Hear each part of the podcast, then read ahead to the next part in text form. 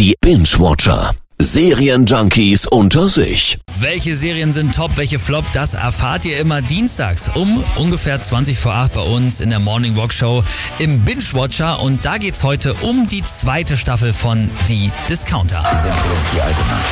Wir sind ein Team. Und ich verlasse mich auf Die Discounter ist eine Mockumentary, hat also den Look, als wäre da ein Kamerateam vor Ort und würde eine Doku drehen. Aber das ist halt alles geschauspielert. Kennen wir ja auch schon von The Office oder auch von Stromberg. Nur, dass es halt eben bei Die Discounter nicht um ein Büro geht, sondern um den ganz normalen Wahnsinn in einem Discounter in Hamburg. Kriegt nicht mal den Mindestlohn in jedem Scheißladen. Mindestlohn kriegt man auch für die mindeste Arbeit.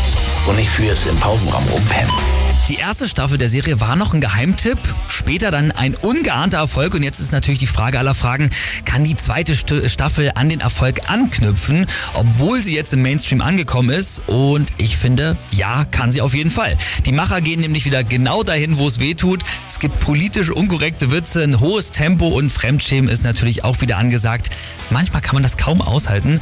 Es ist zum Glück auch nicht ganz so hart wie bei Jerks, aber schon echt witzig.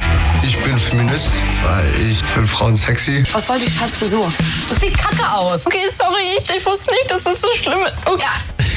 Und die Discounter lebt auch in der zweiten Staffel wieder von zwei absoluten Erfolgsgaranten, nämlich zum einen die wahnsinnig gute Besetzung und auch die schauspielerische Leistung. Also der Großteil der Szenen ist da wirklich immer improvisiert von den Schauspielern und das macht die Szenen halt eben so echt.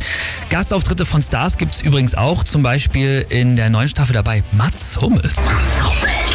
Ey, lass den mal klar machen.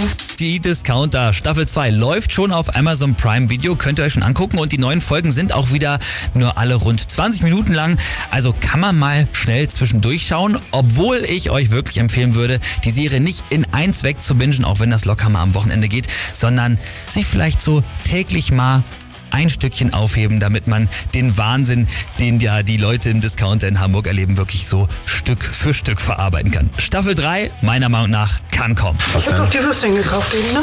Ja, Ja, da gibt's 10%, das steht da drauf. das stimmt, das steht da, aber ich habe vergessen es abzunehmen, das ist halt Äh, hier das drin steht. interessiert mich nicht, das Schild steht da noch. Die Kasse ist jetzt zu, Sie müssen jetzt noch mal was Neues kaufen, damit ich die wieder aufmachen kann. Nein, muss ich nicht, Sie haben Schlüssel, das weiß ich. Ich bleib hier stehen, bis ich mein Geld kriege.